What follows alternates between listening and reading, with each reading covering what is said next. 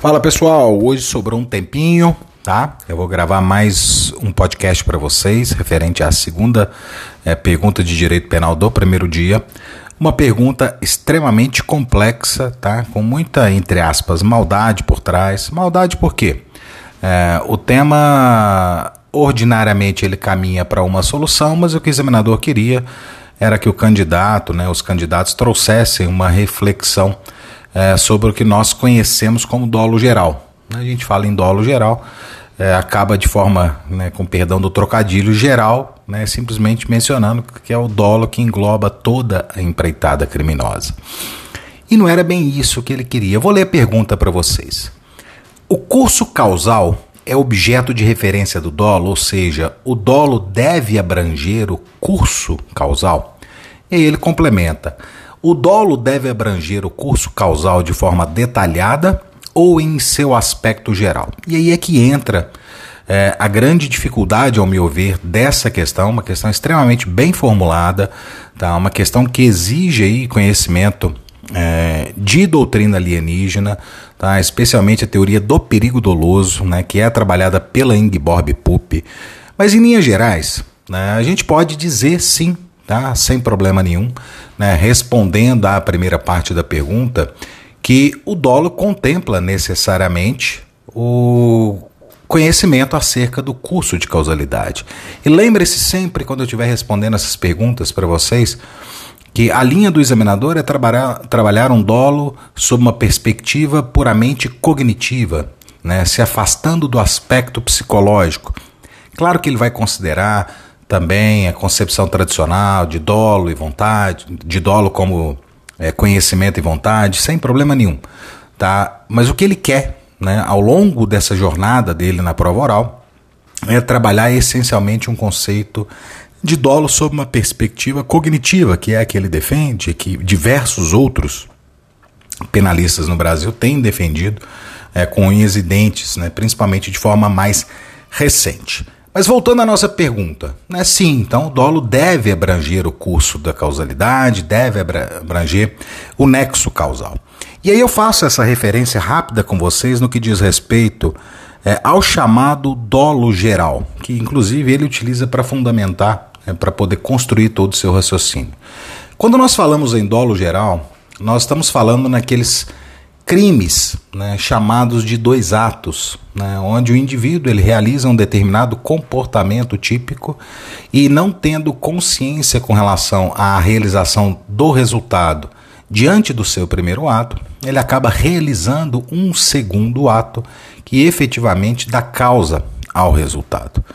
Nessa situação, né, a hipótese clara né, que a doutrina traz para a gente é a do indivíduo que efetua disparos de arma de fogo contra o seu desafeto e, acreditando que esse estava morto, vai lá e enterra o cadáver, ou seja, oculta o cadáver né, com o objetivo de afastar a sua responsabilidade criminal. E a vítima efetivamente vem a morrer não em razão dos disparos, mas do fato de ter sido enterrada, ou seja, morre por soterramento nesse caso.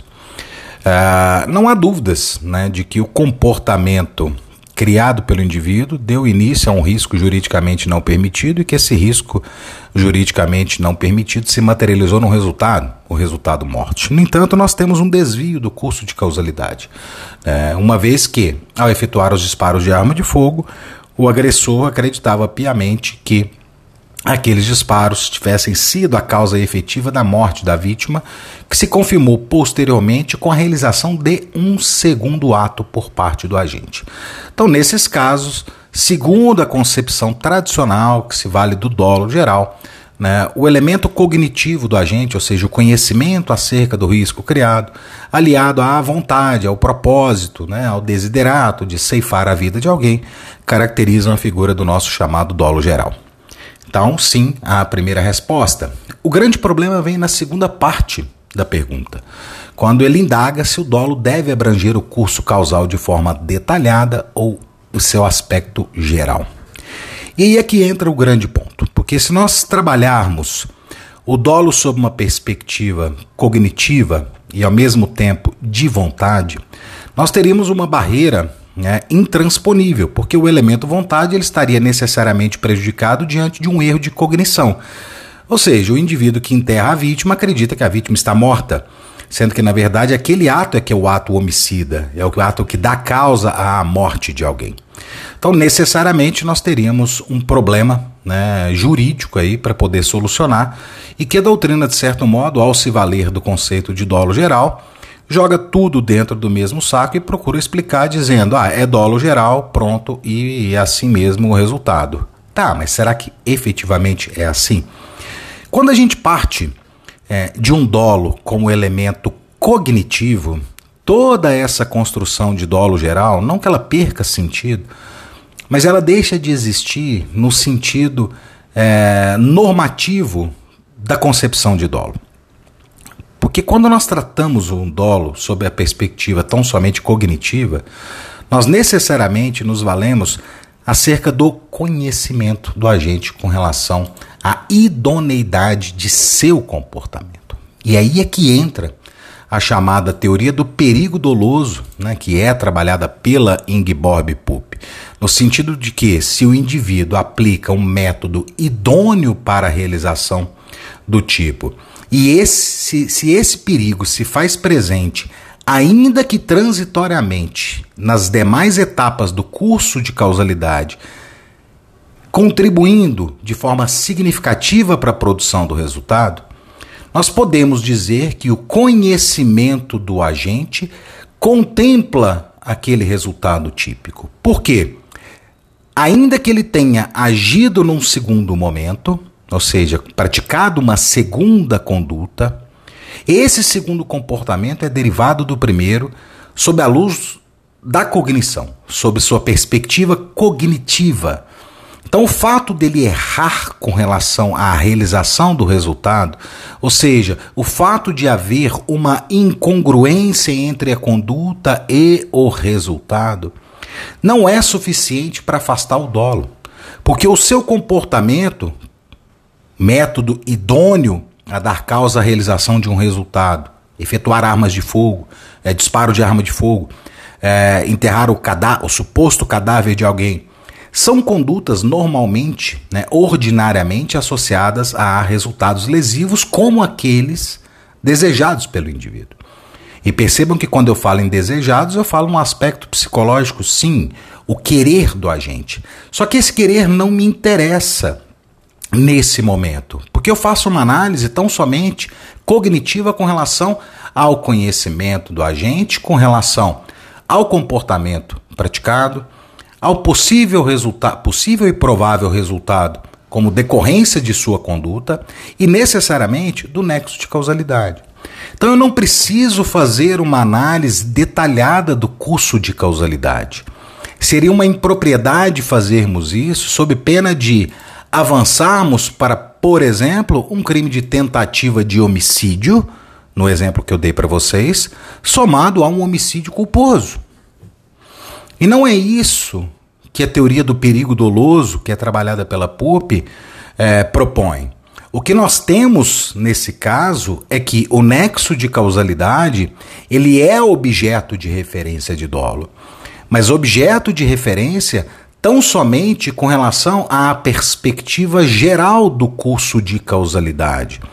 E eu não estou falando aqui em desvios aberrantes, né? aqueles desvios não naturais. Eu estou falando daqueles desvios ordinários. E era isso que o examinador queria: que o candidato levasse a solução, primeiro, para dizer que o nexo de causalidade sim é objeto de referência do dolo Segundo, que a análise do curso de causalidade sob a perspectiva do risco criado deve se pautar tão somente no aspecto cognitivo e não adentrar nas especificidades do curso de causalidade. Então, sob a luz da teoria do perigo doloso, nós estaríamos diante, sim, da necessidade do conhecimento do nexo de causalidade, mas não utilizando-se daquele detalhamento que parte da doutrina sustenta.